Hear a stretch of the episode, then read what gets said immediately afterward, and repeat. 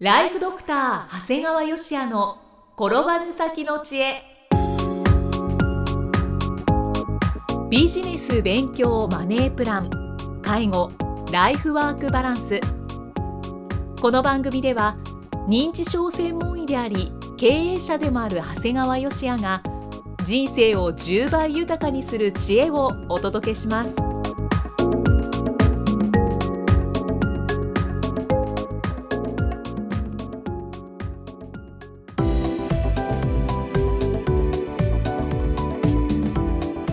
こんにちは、生きみえです。ライフドクター長谷川芳也の転ばぬ先の知恵。長谷川先生今回もよろしくお願いします。よろしくお願いします。今回は年金のお話ですね。そうですね。まあ年金だとかまあ個人の、えー、資産管理の話になりますね。はい。あの認知症専門外来ではね初診の段階で年金額をお伺いするんですよあそうなんですか？いきなり年金とか言われるんですけど、まあ半分ぐらいの方は答え出るけど半分ぐらいの方は親の年金額を知らないですね。そういった場合は次調べてきてくださいと言います。はい。もう今の時代年金額知らずして適切な診療はできないんですね。もう医療介護の現場ではそれほど年金が大事です。そんな気持ちから投稿した記事が読んでいただいてよろしいでしょうか？あはい。これは新聞に投稿された記事ですね。はい、えー神経内科専門医の立場から年金について申し上げたい。通常入院により働けなくなった場合最初に傷病手当これは厚生年金のみだが18ヶ月支給される。障害が残った場合は障害年金が支払われる。さらに不幸にして死亡した場合は遺族年金が支払われる。以上のような保障の後老齢年金が支給されるのである。現在の年金議論はあまりに老年年金支給に偏っていないだろうか。このような優れた保険は民間ではまず作ることはできないのだから。このようにね年金っていうのは本当に至れり尽くせりの制度なんですよ。まあ、たくさん遺族年金障害年金と出てきましたけど。そうなんです要するに皆さんは年取ってからもらう額だけっていうふうにね考えてるんだけどいやそれまでの保証がすごいんだよと病気になって働けなくなったらちゃんと障害年金があるし万が一自分が亡くなってしまった後には遺族年金が払われるんだよ、そういうすごく手厚い制度なんだよね、そうですね。もし私が厚生労働大臣になったらこれだけ手厚い保障がついた年金制度が払った額よりもらう額が老齢年金としてもらう額が少ないのは当たり前ですと私ならちゃんと訴えます。いやーでも今の記事を読むと 確かに老齢年金の話題ばっかりに偏ってるなと思いますしもっと年金を理解する必要があるな。そうなんですよ。本当にね皆さん表面上の話をするなと思ってこれだけの保証がついてた上にですね払い込んだ額よりたくさんもらおうというのはですね本当になんかねさもしいですね。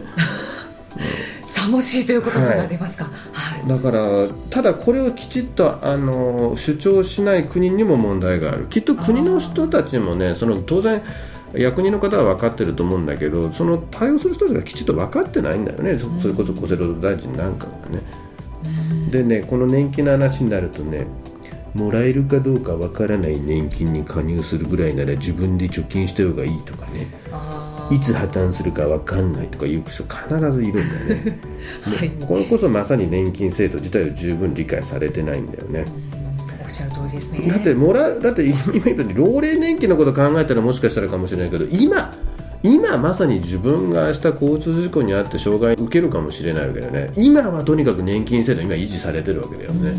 だったら今はとにかく加入しとかなあかんわけですよ、うん。はいうん、20年30年先確かに分かんないよどうなってるか。でも今はちゃんと運運営されてるわけだからね、まあだから厳しい言い方をするとねそんなこと言う人年金の掛け金すら払わないの人は絶対貯金できないんですよ。はい。今日のタイトルですね。そう。はい。で外来なんかやっててもねきちんと年金を払っていた人と貯金もきちっとしてんだよね。ああなるほど。何でもそうなんだけどもまあだから年金が少ない方にはね本当にもう医療介護でのアドバイスも制限されちゃうからはい。まあ国家の破綻を心配する前にまあ年金に加入しといた方が僕はええと思うよという気はしますね。はい。この間僕知り合いの労務士がブログに書いてて面白いなと思ったのはね国民年金の掛け金も払わないような彼氏とは別れなさいって これくれぐれも言いますけど僕が書いたんじゃないですかね。僕の知り合いの、えー社会保険労務士が書いたんだけどおなるほどなーと思ってね。はい先生も共感されたわけで共すね。感した。ら確かに自分のもし娘が国民年金の掛け金も払わないようなやつと付き合ってたらやめとけそいつとはただその話聞いてたらうん選挙に行かないようなやつとも付き合っちゃいけないなとか。でもタバコ吸うようなやつもダメだしお酒をたくさん飲むようなやつもダメだしとか言うとこういろいろこう制約作っていくと結婚できへんやんってことにもなってしまう本当ですね。条件が多くなっちゃいますね。まあでも年金は払っとった方がいいよっていうことでね、うんはい。でねこうやって年金ってとっても重要なんだけどやっぱり現在の制度では国民年金だけでは本当老後の生活って十分じゃないんだよねそうですね。厚生年金は大丈夫かもしれないですけどだってね年年額70万切るわけですよ。金はうん。1年間ですよ。はい。ということは月額で言ったら6万円台6万円ないぐらいなんですよね、うんそんな額でどうやって生活していくんだということになるんですよね。かなり厳しいですよね。まあ夫婦で払ってればまだ1 2 3万になりますから、うんただね不思議でこう割と社会的地位が高い割に年金少ない方が見えるんだよね。その代表が私業。ああ修行の方。弁護士税理士会計士社会保険労務士等々ですね。はい。こういう人たちで開業しても多くの方が国民年金であるためなんですね。だからただまあさすがに職業柄ねあのそこを補うためにこう国民年金の上乗せである国民年金基金に入ったりあの貯金等でカバーされてる方が多いんですがはい。まあやっぱりどこの世界でも例外は見えましてもう先日も元税理士さんでもう国民年金のみで貯金もほとんどないっていう方が見えました、ちょっと珍しいですね。まあ、珍しいっていうか普通にやったらこうなっちゃうわけだわね。うん。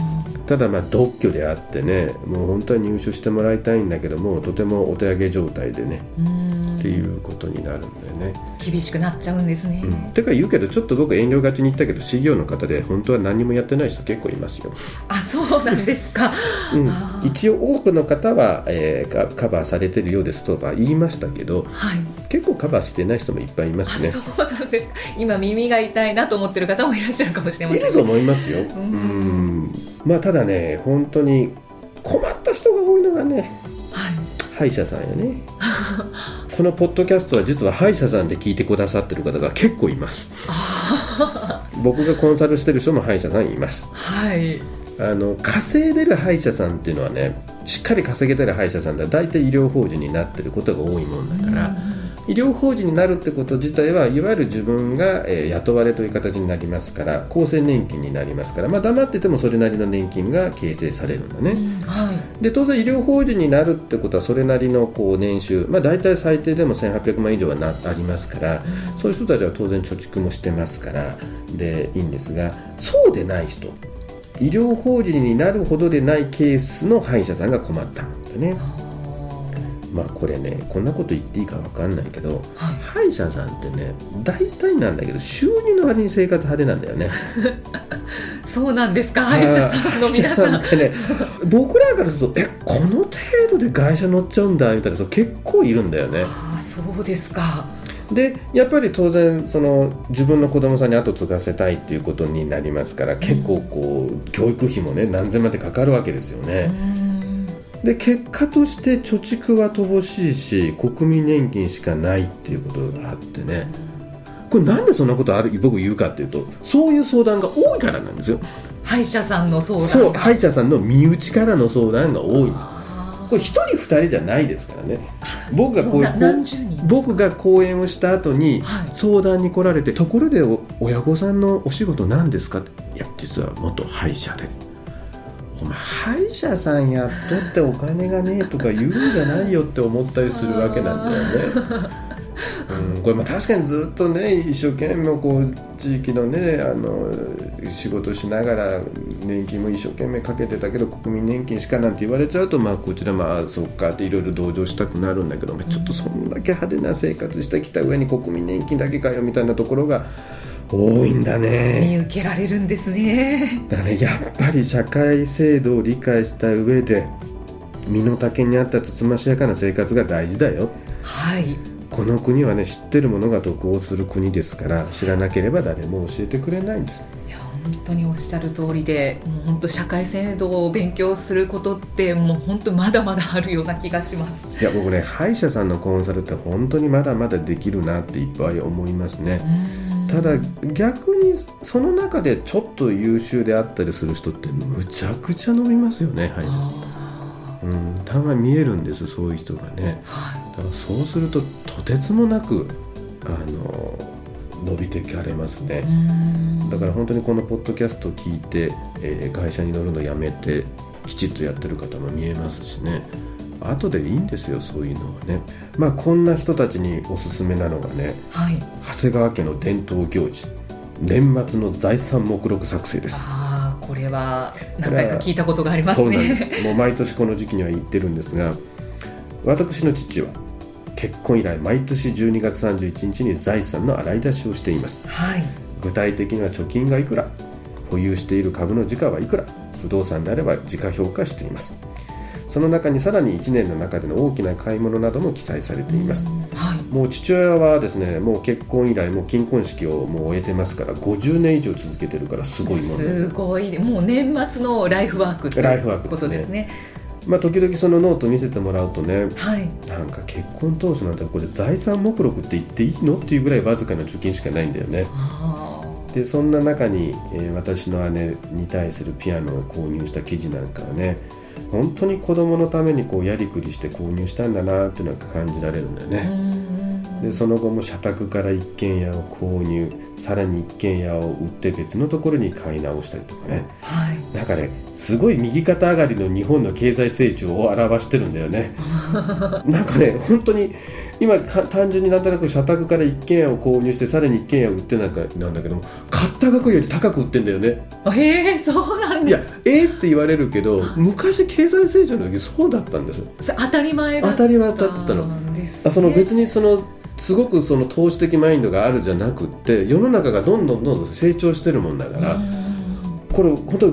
実際の額で言うとねちょうど僕が生まれた頃ですか昭和40年代前半ぐらいなんだけども、はい、大阪だったんですよ、うん、500万円ぐらいで買ったんですね土地と建物、はい、500万円ぐらいでそんなすごい場所じゃないでしょ普通の住宅地なんだけど、うん、そこに56年住んで売る時2000円まで売ってるんですよね。すごい。羨ましい。いやまあでも世の中のものも値上がってますからね。でその2000万をもとにしてまた名古屋の方に帰ってまた名古屋で土地を買いっていうようなことをして本当わらしべ長者みたいなことがあったわけですよね。あ時代を感じますね。だから別にこれはうちの父親が特別ではなくてもう世の中みんながそうだったというところだよね、だから本当この財産目録の流れ見てるとね、はい、まあ夫婦そして家族の歩みになってて僕もこれはちゃんと引き継いでいますはい、だからもう昨年末ちゃんとこうやりましたんで。洗い出しを。そうなんです、でまあこれ毎回よく言う話なんだけど私が認知症の診察で重視している質問があります、はい、金銭管理はできてますか？今までできていた金銭管理ができなくなった場合認知症であることが多いからです。しかし認知症患者さんは健康な時から金銭管理してなかった方が多いんですね。だから分からないんですよもともとできていたものができなくなったらすごくわかるんだけどもともとやっていないと、はい、つまり配偶者に100%依存していて貯金がいくらあるかも全く知らないんです。これねある意味配偶者の方を信頼してるっていうと響きはいいんだけど、はい、これ思考停止だよね社会人として。そうですね。全く知らないっていうのはだからこのような態度はねこう見方を変えると認知症のリスクファクターになります。はいまあ、どちらかねやっぱ夫婦両方がお金のことを考えるわけにいかないからどちらかがリーダーシップ取るってことはもうやっぱりやむを得ないんだけども、いくら任せるにしても最低限の関心はやっぱ持つ必要はあるんじゃないかなと思いますね。そうですねだから年末の財産目録作成というのはそのためのこう助けになりますのでね、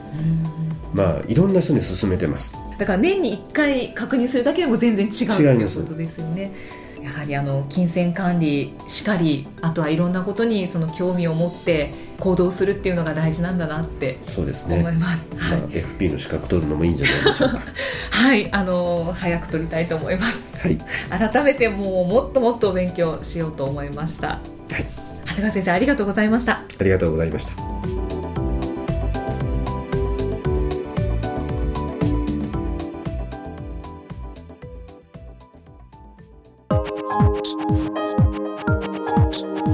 放送はいかがでしたか？番組ではご感想や長谷川よしあへのご質問をお待ちしています。番組と連動したウェブサイトにあるフォームからお申し込みください。URL は http コロンスラッシュスラッシュ brain-gr.com スラッシュ podcast スラッシュ http コロンスラッシュスラッシュブレイン -gr.com スラッシュポッドキャストスラッシュです。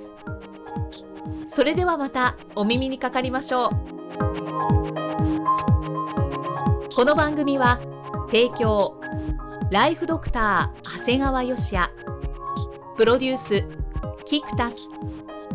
ナレーションは生きみえによりお送りいたしました。